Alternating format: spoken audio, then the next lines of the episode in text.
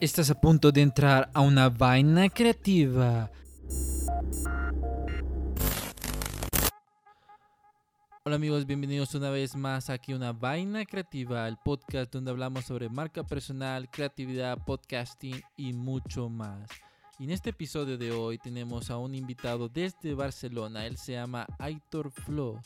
Para los que no saben, Aitor Flo es creador del canal de YouTube e Instagram Fútbol Lanza, donde habla sobre marketing digital y todo lo relacionado al deporte. Un dato curioso, Aitor estudió Derecho y en su tiempo libre nos da este gran contenido sobre marketing digital. ¿Cómo estás, Aitor? Bienvenido a una vaina creativa. Hola Jean-Pierre, ¿qué tal? Eh, muchas gracias por invitarme lo primero a este podcast de Una Vaina Creativa. Y nada, con ganas de hablar de, marketing, de fútbol y de lo que se plantea aquí. Sí, sí, sí. Me decías antes eh, de entrar a, este episodio eh, de que habías estudiado Derecho. ¿Cómo fue eso que entraste al mundo del marketing deportivo? ¿Cómo fue que te interesó todo?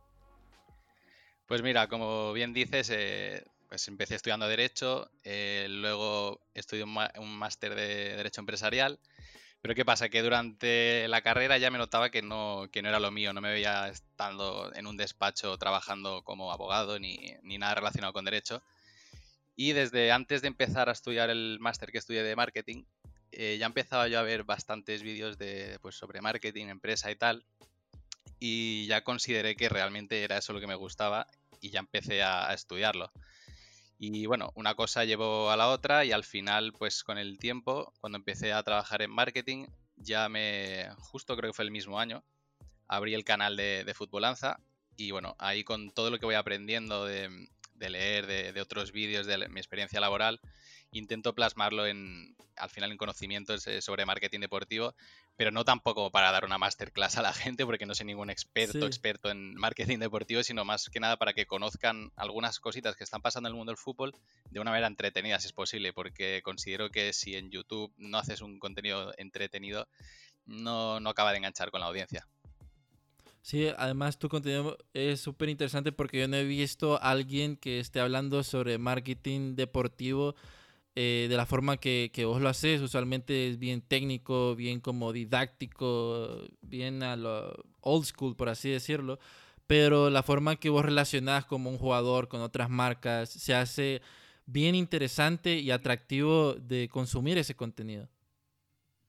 Sí, es que esto al final yo creo que es un, no es un defecto, una cosa que tengo yo de, desde hace mucho tiempo, que enseguida, o sea, en mi vida diaria siempre como que tiendo a comparar cualquier cosa, cualquier situación con, futbolistas, con fútbol, con, cualquier tema.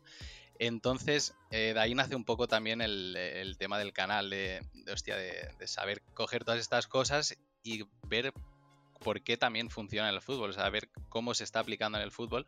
Y sí que es cierto que yo cuando empecé no había algunos canales, pero la mayoría o eran muy poco constantes o tenían un contenido bastante aburrido o, muy teórico, demasiado técnico, que es como empecé yo precisamente, con contenido muy técnico y muy teórico, y si lo veía mi padre ya podía dar gracias, porque los vídeos eran muy, muy poco dinámicos en general. Entonces yo creo que ahí había un, un, hueco para poder empezar a hacer contenido más, más entretenido. Sí, bueno, ya saben, pueden buscar su canal Fútbol Lanza eh, también en Instagram porque hay bastantes temas que igual vamos a estar platicando en este episodio muy interesante. Y Aitor, ya para entrar como al tema principal que es sobre el marketing deportivo, que mucha gente dice, ok, el marketing pero aplicado al deporte es Em, hay algo como diferente, este, porque aquí manejamos aficionados, no como consumidores, eh, son em, emociones también. Entonces, si nos explicabas más o menos un poco sobre lo que trata el marketing deportivo. Pues sí, como bien has dicho, al final se trata de, un mercado de emociones. Eh, no es lo mismo que trabajar en una empresa, como puede ser la inmobiliaria, en a la que me dedico, eh, porque no, no es un factor que interfiere en, cualquier transacción en, el mercado, digamos. las emociones al final es complicado saber gestionarlas, eh, no solo una persona, sino también desde el punto de vista de una empresa. Entonces hay que tener en cuenta que, estamos en el mercado de, las emociones, no es un puro negocio al, uso, como se suele hacer. Y eso es un factor que, no, se debe obviar y que cada día los clubes y bueno, las instituciones deportivas tienen que saber lidiar con ello y gestionar con ello. Más que nada porque también los directivos eh, o sea, están sometidos a presión pública y, todo eso hace que, las emociones sean un, hervidero y que cada día eh, surjan como opiniones muy contrarias, eh, algún fichaje, eh, un mal resultado ya te puede fastidiar una planificación de marketing de un mes. Entonces sí que es cierto que esa es la principal diferencia con, con el mercado tradicional. Sí, y creo que lo viviste, bueno, todo el mundo lo vivió también eh, con esto de emociones, hablando de emociones, con lo de Messi en Barcelona. O sea, fue un caos total. Correcto, sí, sí, o sea, cosas así son las que, mm, las que te pueden fastidiar. Por ejemplo, ya que sacas el, tema de Messi, el otro día había una publicación y, y, había gente que a lo mejor preguntaba, oye, pero ¿por qué publicáis la segunda camiseta con Messi de portadas y si, se está, puede que se vaya, puede que esté hecho con el City, porque había momentos que realmente parecía que estaba totalmente fuera. Entonces es un poco arriesgado presentar la segunda camiseta con Messi como imagen destacada. ¿Qué sucede? Que si no lo haces, también vas a generar revuelo porque va a decir la gente, oye, ¿por qué no ha presentado Messi la segunda camiseta siendo nuestro estandarte? Entonces es complicado, es complicado porque nunca sabes si va a tener buena acogida. Eh, por eso es tan importante también medir resultados de, pues, de campañas y de actos de, de, marketing que vayas haciendo, porque si no vas un poco a ciegas en, en, lo que vayas haciendo. Pero, repito, es prácticamente imposible saber gestionarlas al 100%. Sí, e, ese, me acuerdo también que a Cristiano Ronaldo, eh, antes de irse a la Juventus, él se había tomado la foto y todo, pero no lo lanzaron porque sabían que se iba. Y eso también generó así como entre los madridistas, como va a estar, no va a estar. Entonces, además es un mar de sentimientos y, y ya los periódicos, eh, los medios empiezan a hablar y, y a esto es un tema de marketing también porque el, club necesita como dar, decir, no, ok, ya no va a estar, sí va a estar. Eh, un tema de comunicación. Pero vos hablabas ahorita de las camisas, eh, porque o sea, las camisas cuando viene un jugador nuevo eh, generan bastante ingreso. Entonces, muchas, muchas personas se preguntan, eh, ¿cómo ingresa eh, un club dinero, además de, las camisas o de otro patrocinio? Vale, pues este es un, tema que puede ser muy diverso dependiendo del país y sobre todo de, la categoría en la que se encuentra actualmente pero hay una distinción clásica que se suele hacer que es en, tres categorías, que suele ser por un lado marketing, media y el estadio.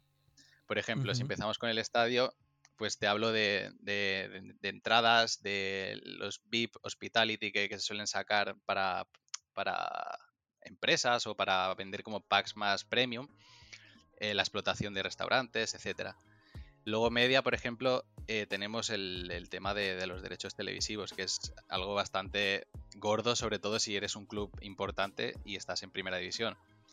¿Qué pasa? Que si es un club a lo mejor en segunda B o tercera, aquí en España, por ejemplo, que hablamos de tercera y cuarta categoría, em, se complica la cosa en este aspecto porque no es prácticamente insignificante. Entonces, en este punto sí que es importante saber que para estos clubes más modestos, es muy importante la, campaña de, abonados, es decir, lo que aporte el socio para, sustentar el club, porque es como el, principal sustento económico que va a tener durante la temporada. No puedes depender ni de vender camisetas, ni de ingresar nada por derechos televisivos, cosa que es prácticamente lo contrario que sucede en el Fútbol Club Barcelona, por ejemplo, sin ir más lejos, o en cualquier club de primer nivel. Eh, entonces, volviendo a esto, también luego tenemos el, tema del marketing, que es, bueno, pues un poco la venta de merchandising, eh, de, camisetas y, otros factores, ¿no? Así es un poco la, distinción que se suele hacer de, ingresos. No, sí, porque, digamos, equipos de alto nivel, o sea, tienen esa ventaja que tienen la exposición del media, eh, la parte televisiva, tienen un gran equipo, pero hay equipos que, como lo decía, están en cuarta división ahí en, Barcelona, o aquí en Honduras, que es eh, segunda división, o reservas, que no tienen tanto exposure, por así decirlo. Em, a veces los viene como este, como que están afectados en la parte económica para pagar a los jugadores, y eso también está relacionado con el ingreso que, que tenga el equipo, porque si no también se va en quiebra y tienen que vender el equipo. Sí, correcto. Al final tenemos que tener en cuenta eso, que en, clubes más modestos no puedes tirar por la parte de vender camisetas ni de vender la imagen de un jugador porque generalmente no va a generar tanta atracción como, como si te vas a vender la, camiseta de Cristiano Ronaldo. Entonces sí que es cierto que la estrategia en, esos clubes más pequeños tienen que ir más enfocadas a, generar el, sentimiento de, ese propio club, a generar el sentimiento de, una zona determinada geográfica, porque es lo que va a hacer que realmente la gente muestre interés para poder eh, estar pendiente de, ese club y, de querer sustentarlo económicamente. Por ejemplo, en, la parte ahorita que estamos en pandemia, eh, ya, la parte del estadio, que son los tickets, eso se ha visto eh, sumamente afectado. Y las marcas y equipos creo que están creando nuevas estrategias para poder generar este, estos ingresos. No sé en España qué, qué cosas han estado haciendo, porque yo he estado viendo que en la Premier League ponen como que alquilan los espacios y ponen la foto de, de las personas. Sí, esto es un, tema que, ha afectado de lleno en esta parte de, los ingresos, que es bastante importante, que es sobre los tickets que se sacan en el día del match day, eh, o sea, el día de partido. Entonces, eh, ¿qué pasa? Que si tú no tienes una asistencia al estadio constante, aparte de factores motivacionales y estrictamente deportivos que puedan percibir los jugadores, eh, te vas a cargar una gran parte de los ingresos y tienes que buscar otras vías, otras alternativas para poder fomentar el, el espectáculo al final, porque si tú no fomentas este show, em, queda un poco vacío y se ha demostrado cuando, por ejemplo, no había sonido en los campos o no se instalaba nada, ningún tema virtual en las gradas, ni, como tú has dicho en el tema de lo que se ha hecho en la Premier. Entonces yo creo que al final lo que se tiene que hacer es ver cómo se puede generar más contenido en redes sociales, eh, sobre todo en redes sociales de los clubes, para, poder seguir manteniendo la, atracción de, tu producto, que es, el, es un partido al fin y al cabo. Entonces, a partir de ahí, pues el tema de aquí en España se hizo también una liga virtual con, con Ibai Llanos, que es un presentador, narrador, un caster de, videojuegos. Entonces se organizó a partir de ahí también una liga virtual en que participaban los jugadores de, de fútbol real. Cada uno representaba un equipo y a partir de ahí, pues bueno, sí que tuvo un pico como de, mucha audiencia, mucha atención. Pero claro, ahora la vuelta de, los partidos va a estar más complicado generar eso porque hay muchas restricciones también por parte de los clubes y horarios, entrenamientos y, su profesión es, la que es al final. Entonces sí que tienen que ver los clubes la manera en la que pueden hacer el producto más interesante eh, para poder, en cierta manera, eh, compensar esta falta de ingresos que van a tener por, por el coronavirus. Sí, me acuerdo de ese torneo de Ibai, creo que se ha hecho bien famoso aquí en Latinoamérica porque se junta bastante con el Kun. Pero sí, en el tiempo que Ibai hizo ese torneo, eh, fue súper interesante porque vamos a ver a jugadores ya en el mundo de e-games, que más adelante vamos a estar hablando de eso. Pero fue una opción también para las marcas, para promocionar, para eh, pautar y generar ingresos. Y aquí es donde viene eh, otra, otra parte que, me gustaría que discutiéramos. Y es, por ejemplo, en las camisas, en las camisas de los jugadores o de los equipos, eh, no están inundados de, de marcas eh, como en otros países. ¿Qué opinas sobre eso? ¿Por qué hay equipos que le dan como ese, esa prioridad que se mire la esencia de, su, de su camisa y que no esté inundada como de parches publicitarios? Pues esto es una muy buena pregunta y creo que corresponde también un poco a la, a la cultura un poco que haya en cada país, ¿no? Porque al final muchas cosas son de herencia cultural y, histórica. Eh, entonces yo creo que, por ejemplo, no sé si sucede en Francia, por ejemplo, o en, o en Chile también, por poner un ejemplo, creo que es bastante usual que las camisetas estén llenas de, publicidad. En cambio, aquí en España no, es lo normal. No es lo normal. lo más común es apostar por un patrocinador más fuerte que te permita ingresar el, máximo de, presupuesto posible. Eh, y en esto, en este tema relacionado, eh, leí un libro de, se llama Show Me the Money de Steve Calzada, que era el, director de marketing del Barça. Y en relación a esto comentaba que, lo principal es que te genere, o sea, el, máximo posible de, ingresos un solo patrocinador o dos, tres principales. Porque al final, si no, sí que es verdad que también la gestión es un poco más complicada. Eh, y, no te permite tener también una, camiseta y un producto tan limpio, por así decirlo, porque la gente también paga pues, por sus colores y cuanto más bien diseñado, entre comillas, esté ese producto, creo que también es más atractivo para, la gente para poder comprarlo, porque yo al final estoy pagando por comprarme una camiseta de, de mi equipo y sí que es cierto que queda bastante mm, peculiar, digamos, que esté comprando a lo mejor ocho marcas, porque a la gente de por sí ya no le gusta la publicidad. O sea, tú cuando estás navegando en, una página, no te gusta que te estén saltando muchas eh, pop-ups ni, muchos banners para, distraer la atención. Entonces yo creo que sucede un poco también por ahí el, tema de, querer mantener un, producto más limpio. Eh, por ejemplo, el, el, Barça. El Barça fue bastante polémica la, la inclusión de, propaganda porque nunca había llegado, o sea, nunca había llevado nada de publicidad en la camiseta, hasta que se, vio en, la tesitura de poner UNICEF. Y bueno, por ahí fue un poco más aceptable, de hecho también lo comentaba en este libro, que decidieron hacer eso para poder también como empezar a generar ingresos, pero en un futuro, es decir, preparar un poco a la afición de esta manera más solidaria. Tenemos UNICEF y luego ya más adelante meteremos marcas para poder seguir generando ingresos, porque la camiseta del Barcelona es un ingreso que no se puede menospreciar, la verdad. Sí, porque he visto que, por ejemplo, no vas a comprar una camisa que esté llena de parches de publicidad y que el logo de tu equipo casi ni se mire. Entonces eso también afecta como a los aficionados, eh, afecta eh, a las personas que están viendo el partido pero algo curioso que igual, aunque pase esto, eh, los aficionados siempre están apoyando a, sus jugadores, a su equipo, independientemente si pierden bastante o, si ganan bastante.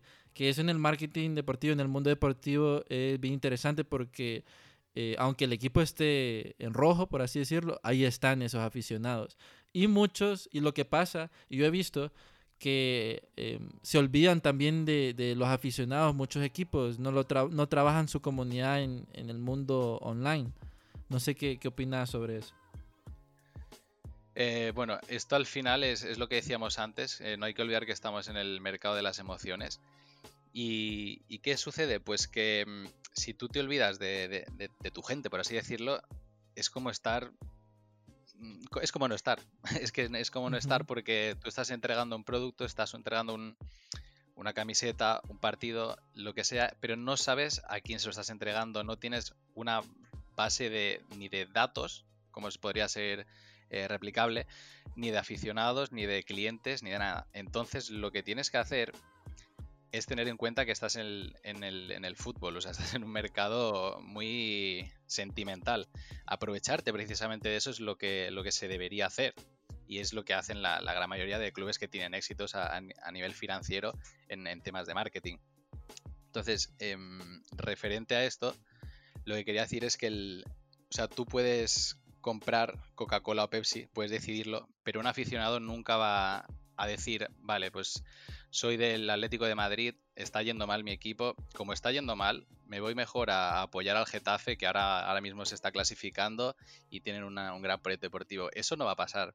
Lo que tienes que hacer, ya que no va a pasar eso, es generar las máximas sinergias posibles con, la afición para poder eh, explotar al máximo tu, producto y tus valores como, club. Sí, hablando de Atlético, Aupa Atleti, yo soy fanático del Atlético. Eh, pero sí, pero sí es cierto, o sea, las personas, los fanáticos, aunque pierdan, aunque desciendan, los que son verdaderos aficionados no se van a ir porque es tanta la emoción, la, la entrega, la conexión que tienen con ese equipo que no se van a ir. Y eso es lo diferente entre, por ejemplo, lo que decía, Coca-Cola, Pepsi. Si no me gusta Coca, me voy a Pepsi. Si no me lo venden bien, me voy a ir a otro. Pero aquí, aquí no, aquí son fieles. Y eso creo que eh, equipos pequeños, eh, grandes, a veces eh, se olvidan de, de, esa, de ese grupo, pues, de esa hinchada que, siempre está ahí y que siempre los anima en cualquier, en cualquier momento. Yo me acuerdo que cuando pasó lo de Messi, porque eso es eh, algo actual, eh, los aficionados de tanta la emoción que se, se metieron al, al, estadio, si no me equivoco, y pidiendo que Messi no se fuera. Sí, sí, ha sido bastante fuerte el tema. Además, vivo a dos calles del Camp Nou, o sea que, te puedo decir que sí, que ha sido así. Hubo manifestación y, la gente se, metió, intentó meterse dentro para, pedir la, dimisión de, de Bartomeu, el actual presidente, porque realmente no ha sido solo de Messi, lleva ya muchos años haciendo cosas que no, tienen sentido para un club como el Fútbol Club Barcelona, ni la gestión de la cantera, ni la gestión de los entrenadores. Eh, son muchos eh, conflictos que ya el aficionado e, eso no, no, no, lo olvida. No lo olvida, puede perdonar, pero no lo olvida y al final se va acumulando, se va acumulando y, llega un momento en que cuando ves peligrar tu máximo estandarte como es Messi, por mucho que algunos apoyen o no apoyen, eh, es que ya llega un momento que, que la gente no, no, puede más, incluso va a reclamar como si fuera su jefe a, pedirle que, que, se vaya. Ahora tengo una pregunta. ¿Vos crees que sean como estrategias de marketing esto de los rumores que se van equipos, se van eh, jugadores a otros equipos y al final no se van? Para generar como más vistas. Sí, al final, claro, o sea, no, hay que tener em, miedo a, entender que el, que el, hype, lo que es la, la expectativa, va a estar presente siempre en el tema del marketing pero también hay que saber gestionarla. Es decir, lo que no puedes hacer es estar cada año con, el mismo tema, como por ejemplo, no sé, sabría decirte, a lo mejor la salida de Bale, que ahora precisamente se va a concretar. La afición al final ya, o sea, la afición, el usuario, la persona a la que esté contactando con, con esa noticia, al final ya sabe un poco, va creando como una coraza y, no va a caer tan fácilmente en, lo que le estás vendiendo. Entonces también hay que saber gestionar un poco estos temas. Sí que es cierto que yo creo que se está yendo un poco la tendencia, a, como el caso que pasó con, con Grisman, el hecho de, grabar vídeos, grabar entrevistas, de la decisión, de tal. no sé hasta qué punto puede ser beneficioso para la imagen de un jugador, porque es verdad que mucha gente, muchos aficionados lo malinterpretan o se lo toman eh, bastante mal y tienen, tienen todo el derecho a ello, porque al final es lo que, lo que se, lo que comentábamos antes, que estás jugando con sus sentimientos porque es el mercado de los sentimientos y, la gente pues es sensible. O sea, hay gente que, para ellos el fútbol es muy, muy, muy importante. Sí, me, me acuerdo de eso de Griezmann creo que también han aplicado como estos, como de TikTok, eh, hay un, TikTok donde eh, para revelar la nueva camisa o el nuevo equipo donde va a estar un jugador, que es donde te ves al espejo y estás limpiando y después cambias y miras la camisa un, un segundo y después eh, volves a la normal. Entonces, creo que había visto eso como también estrategias de, de marketing como para revelar a dónde va o cosas así. Esto no, tenía ni idea sobre esta nueva tendencia, pero sí que es verdad que, por ejemplo, ya que sacas el tema de TikTok, em, es una red que, bueno, como todo el mundo sabrá, si le gusta un mínimo el, el marketing y redes sociales, tiene mucha potencia. Y incluso yo mismo, o sea, hace quizá dos, tres meses pensaba, pero ¿por qué esto va a tener eh, potencia? Porque no, no, le veo como el, como el sentido a lo mejor a aportar un valor que no sea más allá del entretenimiento. Pero bueno, al final si te pones a pensar, las redes sociales están para eso, están para divertirse y es cuestión de que varios clubes importantes se vayan metiendo, ya se han metido bastantes, si no la mayoría. Y, bueno, es una manera más de, generar atracción. Eh, muchos jugadores también están allí metidos. Creo que Alfonso Davis también es bastante activo, el lateral del Bayern. Y, bueno, todo eso al final pues son visitas, esa audiencia que, le da muy bien al club, que le da muy bien para las marcas que quieran colaborar y, no hay que menospreciarlo ni mucho menos. Sí, sí, sí. Ah, eh, Davis que va a estar, si pasa, ¿verdad? va a estar enfrentándose contra la selección eh, de Honduras, él es de Canadá, aquí en la CONCACAF. Pero Aitor, te hago una, una pregunta y esto es para la gente que nos está escuchando. ¿Qué consejos le darías? A, esos equipos que ocupan mejorar como eh, su contenido para conectar con sus seguidores en el mundo digital? yo lo que le recomendaría, humildemente siempre, eh, es que, si quieren realmente apostar por una estrategia de, contenidos, que, tengan un responsable. Porque sí que es cierto que, a veces no... Eso para empezar, que tenga un responsable porque a veces da la sensación de desde fuera, incluso en clubes, te hablo ya de, segunda división, en primera no tanto, pero en segunda división española pasa. Eh, por ejemplo, el diseño gráfico. El diseño gráfico es, primordial, o sea, las fotografías, todos los edits a lo mejor para presentar un jugador, para mil cosas, para presentar el match day, lo que sea.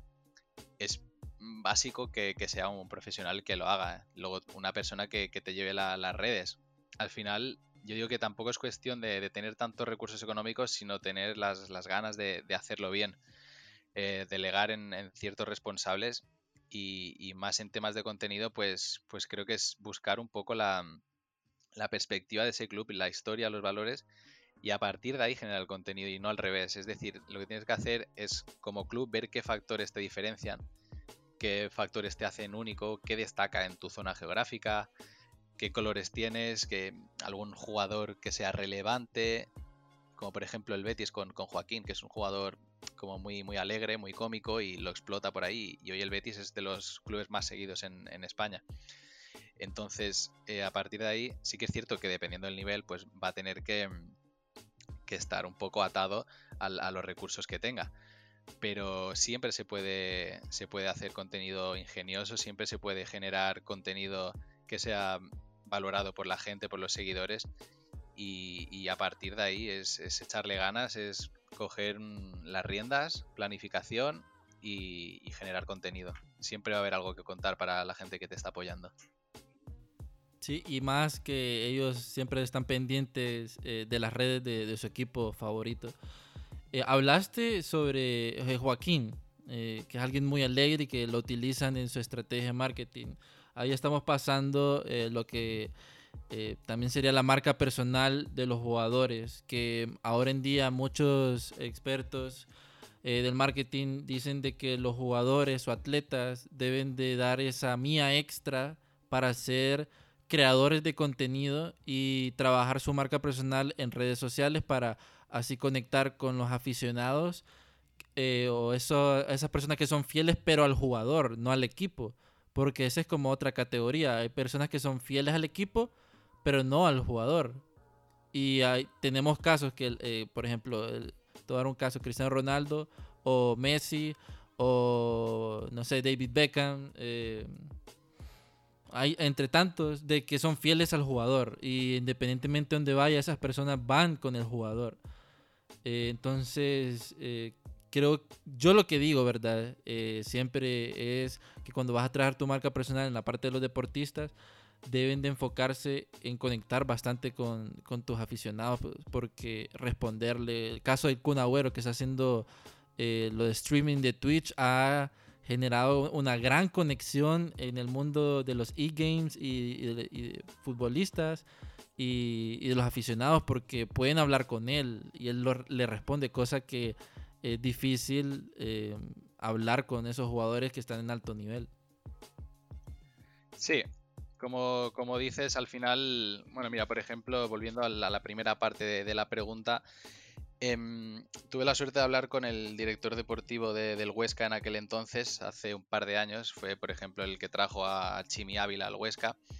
Y me dijo que, realmente, o sea, le hice la pregunta de, que si realmente un jugador lo tenían en cuenta a la hora de ficharlo el, tema de, poder explotarlo comercialmente. Y su respuesta fue que sí, que obviamente, y que, mm, quien quisiera negar esto era que no estaba realmente puesto en el fútbol actualmente. Por lo tanto, sí que es una parte que, no podemos negar que existe. O sea, el, fútbol ya es un negocio hace muchos años, pero hay que ser conscientes ya plenamente. Entonces, a partir de ahí, eh, sí que es verdad que, los, clubes, sobre todo si son grandes, tienen en cuenta a quién fichan también por el, por el posible poder de exposición que les vaya a generar. Eh, en el tema del Kun Agüero, por ejemplo, ¿Qué pasa? Que si yo como, club ficho a una figura como Kun Agüero, con la de cantidad de gente que tiene detrás, con el, poder de, de, atención que tiene, me va a generar muchos ingresos, eh, bien sea en España, bien sea en Argentina, en todo Latinoamérica o, donde quiera que, esté, porque no es solo el jugador en sí que te va a aportar un rendimiento deportivo, y ojo, que esto es lo principal que se tiene que buscar en un jugador, que te aporte a nivel deportivo, eh, pero hay que tener en cuenta también pues esa parte más, más comercial también, por así decirlo, más de producto, más de marketing, porque como bien decías, al final no es solo el club el que va a generar la, atracción, sino que también hay fieles seguidores de, jugadores. Y esto yo creo que, viene un poco dado por, para hacer un símil, eh, por, ejemplo, cuando tú estás viendo una película y realmente quizá empatizas muchísimo con, el, héroe, de la película, con el personaje, y luego realmente a lo mejor ni te acuerdas de, de, cómo se llama la película. Entonces aquí pasa un poco algo similar, porque yo creo que al final es mucho más fácil que tú, como usuario, como persona que eres, conectes con otra persona. Es decir, vas a conectar con el Kun Agüero a lo mejor antes que con el Manchester City, por ciertos motivos de que él tiene atributos humanos y el club no. Entonces, eh, todo esto hay que tenerlo muy en cuenta a la, hora de construir el, el, personaje, por así decirlo, el futbolista, para poder contar una historia que sea coherente y saber hacia, hacia dónde nos queremos enfocar para poder quizá sacarle rendimiento más económico a, un jugador. Sí, además, añadiendo lo que decías, eh, si el jugador, digamos, eh, empieza a crear contenido, a conectar con, sus aficionados, eh, eso le va a abrir puertas también económicamente al jugador porque al construir su marca personal, eh, agencias de publicidad, marcas, van a ver que él está generando un contenido de valor y que tiene una comunidad fiel a él. Entonces va a tener como más opciones de negocios. Eh, por ejemplo, el Kun Agüero, lo más seguro que Twitch está súper feliz por todas las ganancias que, que, le está dando y que de seguro le está ayudando en algo, ¿verdad? O algún, algún juego que él esté jugando porque tiene un gran alcance este, puede generar algún ingreso por ahí. Y la tendencia de que los jugadores, eh, atletas, empiecen a crear contenido de valor ha estado aumentando durante esta pandemia porque hemos visto a Courtois, hemos visto a Griezmann, Neymar, eh, que empiezan a crear eh, más en el mundo de los e-games para conectar con, con, esa afición. Y sí, como vos decías, el fútbol es un negocio y mm, creo que el, los equipos deben de ver, identificar a qué jugadores son los que más conecta con su público. Porque te voy a dar un ejemplo. Ahorita el Cádiz que subió eh, está ah, eh, Lozano, el Choco Lozano, que conecta bastante con la afición del Cádiz y con eh, la parte de aquí Latinoamérica, Centroamérica. Y, ellos pueden como también explotar o, o agarrar su imagen para conectar más con, la afición. Y así pasa en, todos los deportes, ¿no? independientemente si es fútbol, básquetbol, eh, voleibol. Eh, esto un jugador lo puede trabajar y puede ver grandes, em, grandes avances, eh, que es lo que uno quiere, ¿verdad? Sí, efectivamente, es lo, que te decía. Mm, se puede, hablando un poco ya de, lo, de los e-games o de los e-sports, eh, sí que es cierto que, cada vez vemos más el perfil de, jugador y, gamer, o por así decirlo.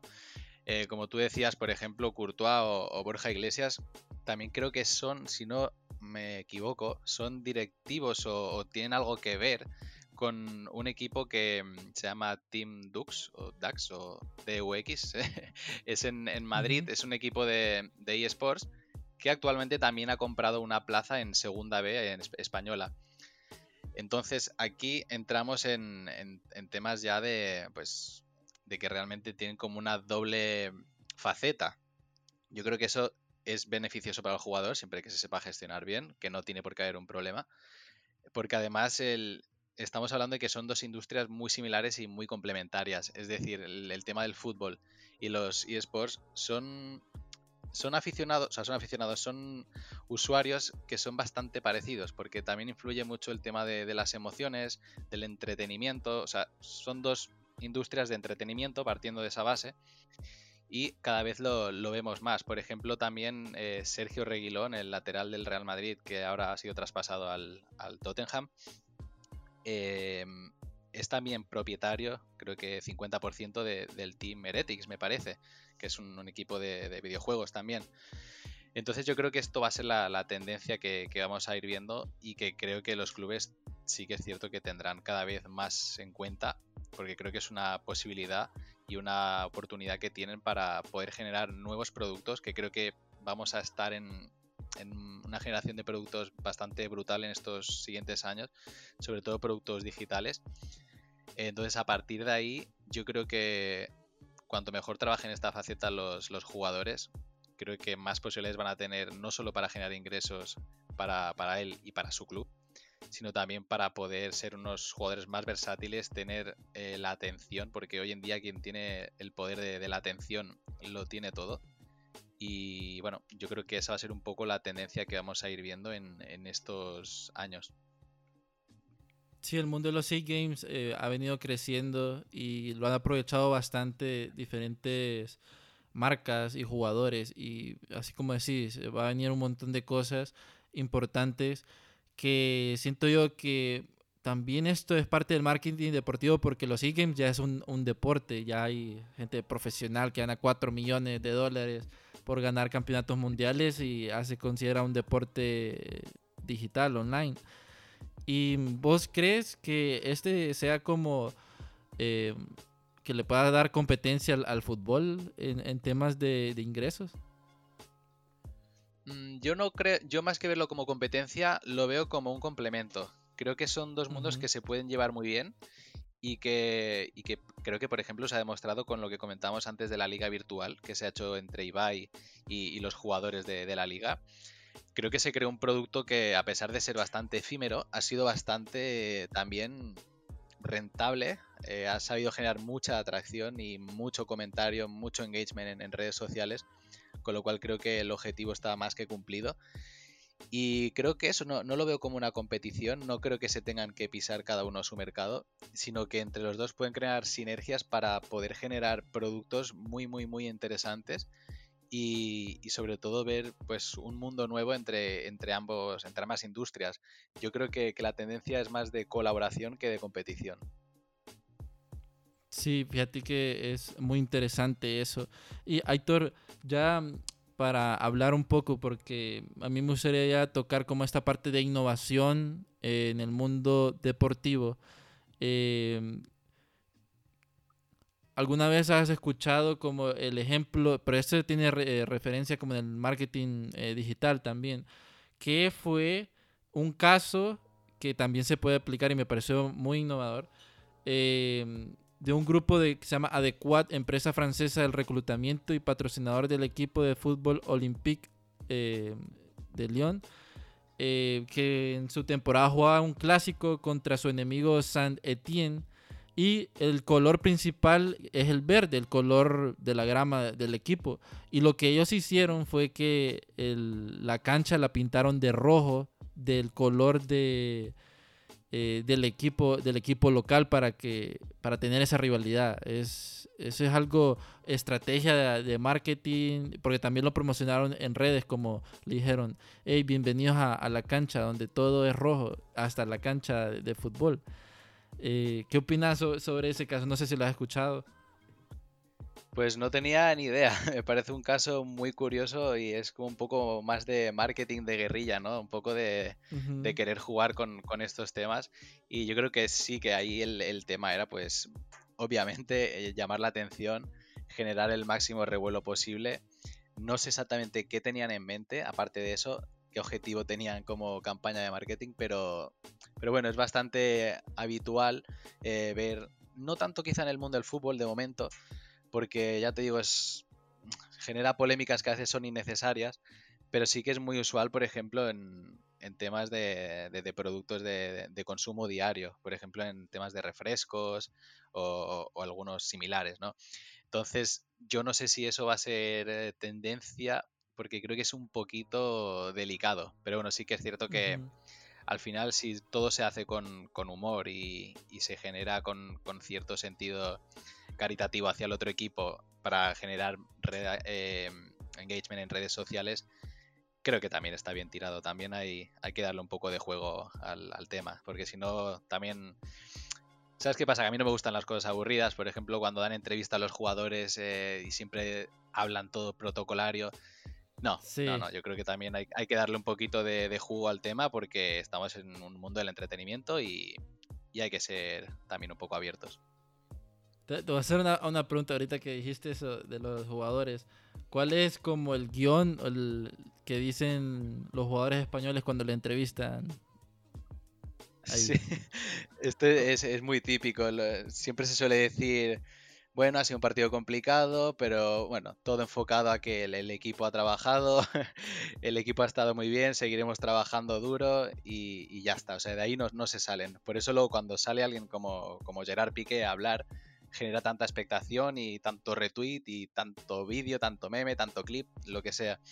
Porque es que es, es muy aburrido realmente a veces escuchar entrevistas eh, post partido, por ejemplo aunque sí es verdad que se le puede sacar un poco de jugo, depende de cómo le preguntes, pero suelen ser muy, muy, muy aburridas y a mí me ponen muy nervioso, no le presto nada atención, solo a jugadores que sé que suelen hablar diciendo las cosas claras como tocan. Porque si no, ya te digo que, son un auténtico peñazo y que la, gente no, no, no, no empatiza con eso. Sí, ahí digamos, aquí en Latinoamérica eh, a veces pasa como, no, bueno, eh, gracias al profe, eh, todo salió muy bien, el plan estuvo correcto, le doy gracias al, entrenador porque me dio la oportunidad de jugar, cosas así, y es como un guion, pues, y muchas veces ese guion hay como dos problemas, o al entrenador le dicen como evadir todas las preguntas, o es problema del, jugador, pues, de que no tiene como esa habilidad de poder desenvolverse cuando lo están entrevistando. No sé si has visto, esto no sé si es como manía, manía de, de Haaland, el del Dortmund, cuando lo entrevistan, de que él es bien cortante. Haaland, Haaland yo creo que es asunto aparte, porque creo que tiene una imagen muy trabajada. Seguramente sea algo más natural, pero, pero sí que es cierto que no deja de ser un, producto muy llamativo. Hablo producto porque yo siempre suelo decir que los jugadores son productos con sus diferencias, obviamente, pero y con todo el respeto, por supuesto, pero que el que Haaland sí que es cierto que ha adoptado esa estrategia, yo creo que va con su personalidad y, creo que, es, que hace bien en, tener pues un, un estilo definido, estilo Ibrahimovic, por ejemplo. Sí. Porque, bueno, al final es. Yo creo que lo, normal o lo ideal es que, el jugador sea lo más fiel posible a su manera de ser. Tampoco intentes ser alguien que no eres, hablar de una manera que no eres, porque todo eso la gente lo, percibe. Entonces yo creo que es mejor ser natural. Pero bueno, si puedes tener una parte detrás de, personaje, yo creo que también es entretenido y que genera bastante, satisfacción al, al que esté viendo el, programa o la entrevista. Sí. Sí, el, el, factor de ser auténtico, también eso las personas lo miran. Hablaste sobre que los, que los jugadores son producto. Eh, habías mandado un video, subido un video donde decías sobre que los ciclos del, de producto y de jugadores, eh, ¿por qué son, son iguales? No sé si nos explicas un poco porque tengo una como pequeña referencia que entre más joven sos, o sea, más, más le puedes sacar, pero también si sos como eh, ya te estás retirando, o sea, las marcas como que van cambiando, ya no te van a patrocinar, te van cambiando. Sí, exacto, al final sí que es cierto que hice un vídeo hace un tiempo y bueno, rescatando la memoria de, aquel vídeo, básicamente ponía el ejemplo de Lewandowski, porque era un jugador que había cumplido bien todas las etapas. O sea, cuando me refiero bien, me refiero a un, a un estándar, como suele hacer un producto, que bueno, básicamente son cuatro etapas. Tiene la etapa de introducción, crecimiento, madurez y declive. Entonces creo que es eh, bueno, mi consejo en ese vídeo, mi consejo mi opinión era que mm, el jugador debía tener, eh, o sea, el club debía tener, debía tener en cuenta las fases que tenía un jugador para, para realmente saber en qué momento se encontraba, porque no es lo mismo que si tú, por ejemplo, te quieres deshacer de un jugador, te deshagas en su etapa de crecimiento que en la de madurez, que en la de declive, porque no le vas a sacar el mismo rendimiento económico ni deportivo. Entonces, teniendo en cuenta esas fases, tan tales como, como las que he dicho y que se replican completamente en un producto, es más, se replican en un jugador siendo las de un producto, em, creo que es entendible saber, ser conscientes de las fases que tienen para poder generar una mayor, una mayor explotación comercial, pero tampoco guiarse estrictamente por estas fases porque es verdad que luego hay productos que sí que cumplen su fase y productos que no, y jugadores que tampoco lo hacen, como por ejemplo ponía el, ejemplo de Robinho. El ejemplo de Robinho pues fue un fracaso absoluto. Eh, tuvo una etapa de introducción que si nos lo imaginamos gráficamente sería una gráfica muy elevada. Se esperaba un crecimiento y un potencial y una madurez más elevada aún, cuando de repente mm, no hizo prácticamente nada el Madrid lo tuvo que vender como pudo al Manchester City. El Manchester City empezaba a asomar ahí con los millones y bueno, tampoco salió gran cosa de ese jugador y las expectativas pues se fueron al traste con, este jugador. Y en ese caso no se cumplió las fases que se suelen cumplir en, un producto. Sí, interesante eso porque ah, pasa, eh, creo que es un factor de que las marcas no tienen el control, ¿verdad? Como el rendimiento eh, del jugador, que puede ser de que sea un prospecto, pero de una lesión o algo los haga retirarse o, no sean los mismos y aparezcan en equipos de, segunda, tercera. Y es por. Claro, esto, esto es algo que, no se puede controlar también. O sea, tú puedes tener a lo mejor muchas esperanzas en un jugador, pero finalmente las cosas vienen como, como vienen si tiene una lesión grave o si tiene un problema de disciplina, si tiene un problema de que no se centra psicológicamente en lo que se tiene que centrar. Por ejemplo, no sé si, estás al corriente de estos últimos años, supongo que sí, de Usman Dembélé en el Fútbol Club Barcelona, pues es un tema que igual podría afectarle, porque es un jugador que yo creo que, sin, si no tuviera ningún tipo de problema ni de lesión, sería para mí top 5 mundial. Pero, ¿qué sucede? Que ha tenido lesiones, y que se supone que no tiene una vida muy ordenada eh, ni disciplinada.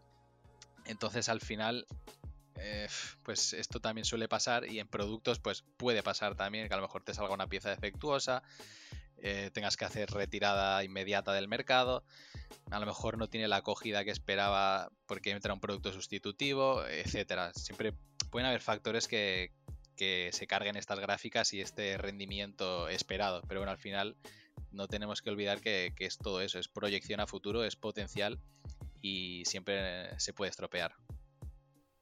Sí, muchos de los aficionados eh, dicen de que a veces esos fichajes son demasiado altos para jugadores que vienen empezando y que al final no dan el ancho, o sea, que es como dinero desperdiciado.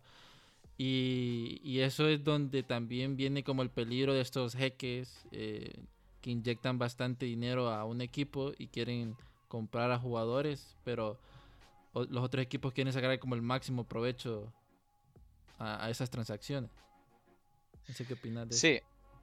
Yo hice un vídeo también en relación a esto sobre la posible compra de, un jeque por el Newcastle. Y finalmente creo que no se ha dado, me parece, al menos no de momento. ¿Y, qué sucedía? Pues que en este vídeo trataba un poco el tema de, qué puntos tenía que tener en cuenta para que un proyecto fuera exitoso. Em, sí que es cierto que cuando se manejan importantes cantidades de dinero, al final parece un poco como voy a gastar el dinero que quiera y, finalmente pues a ver qué puedo comprar y formar un, equipo lleno de cracks. Y creo que eso no es la, manera de hacerlo porque muchas veces se dejan en segundo plano cosas tan importantes como el propio rendimiento deportivo, el, tema de, hacer un equipo realmente, no una mera colección de jugadores, sino un equipo, un proyecto deportivo con, todas las letras. Eh, finalmente se acaba olvidando ese tema y también pues un poco la, filosofía del club. Em, pone un poco en peligro el hecho de, de una inyección tan grande de dinero eh, la historia del club, porque hay muchos clubes que, se olvidan de, dónde vienen, de sus aficionados, quieren hacer como rebrandings muy exagerados y creo que al final eso se carga la, esencia y la, y la, historia de un club y si te sale mal yo creo que es irreversible, se tiene que disolver el club y, no hay marcha atrás. Sí, es algo que hay de tomar eh, muy en cuenta y creo que la gente para si quieres saber más de ese tema puede ir al video. No sé si nos dices cómo se llama el video para que la gente lo pueda ver. Pues era algo de Project Zebra. Project Zebra, no sé, pues si lo buscas en, en Fútbol Lanza se, encuentra rápido. Y, ahí está un poco pues más desgranado todo, todo el tema. Ok. Bueno, entonces ya saben amigos, pueden buscar más temas de marketing deportivo en el canal de, Fútbol Lanza. Y sí, ya para terminar, Aitor, eh, ya estamos en la etapa final de este gran episodio. A mí me, gustaría saber, eh, bueno, vamos a entrar a la pregunta creativa, eh, que es la etapa donde yo le hago estas preguntas que pueden ser acertijos, preguntas relacionadas con el tema y el invitado tiene 30 segundos para responder. Como estamos hablando de fútbol, este, te voy a preguntar, ¿qué jugador tiene el récord de más rojas en la historia del fútbol? Ahí me pillas. Yo para tema estadístico soy realmente malo.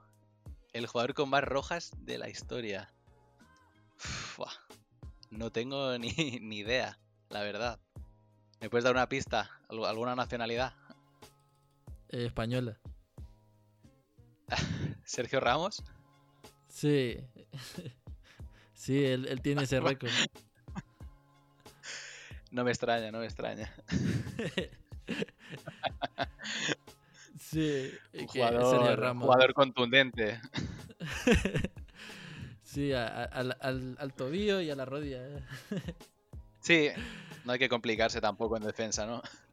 Sí. Bueno, Aitor, ya para finalizar eh, este episodio, ha sido un lleno de grande, gran contenido de marketing digital en la parte deportiva, especialmente en el fútbol. Pero si esto del marketing deportivo, o sea, yo sé que vos estás eh, como eh, segmentado solo en el, en el fútbol, eh, ¿Alguna vez vamos a ver como algún contenido en tu canal eh, también como de NBA o de otros deportes para así como expandir tu, tu lista de contenido? Pues es una cosa que me he preguntado algunas veces y yo creo que sí, no sé si dejando 100% de lado el fútbol, pero sí que, que se podrá aplicar contenido seguramente a, muchos de, otros deportes. Por ejemplo, saqué un vídeo hablando sobre el tema de los eSports y realmente no es fútbol, es otra industria totalmente distinta, pero como he dicho que es complementaria.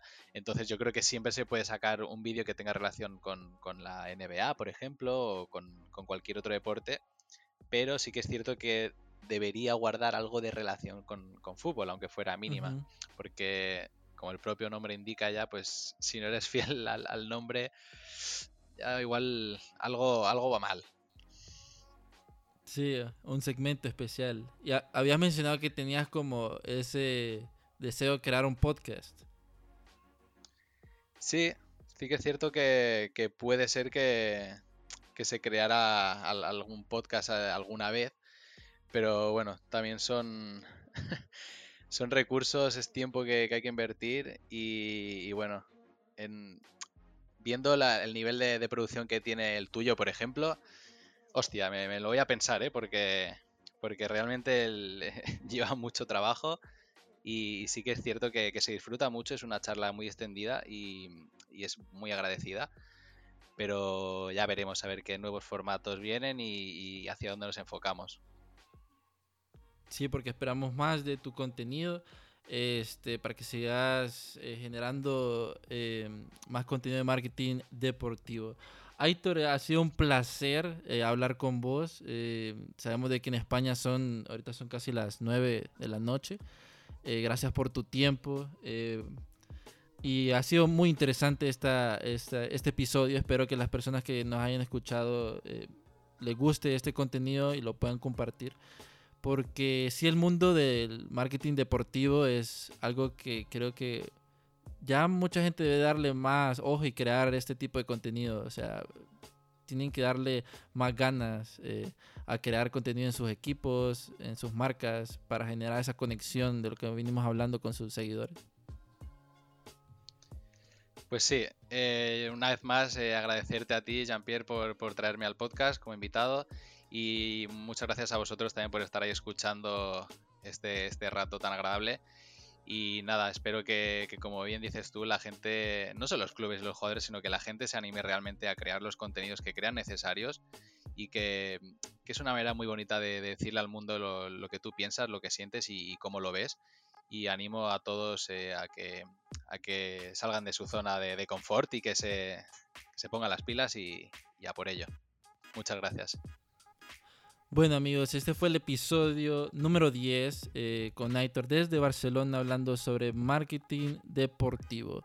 Recuerden, han escuchado una vaina creativa, el podcast donde hablamos de creatividad, marca personal y podcasting. Este fue Jean-Pierre y nos vemos a la próxima.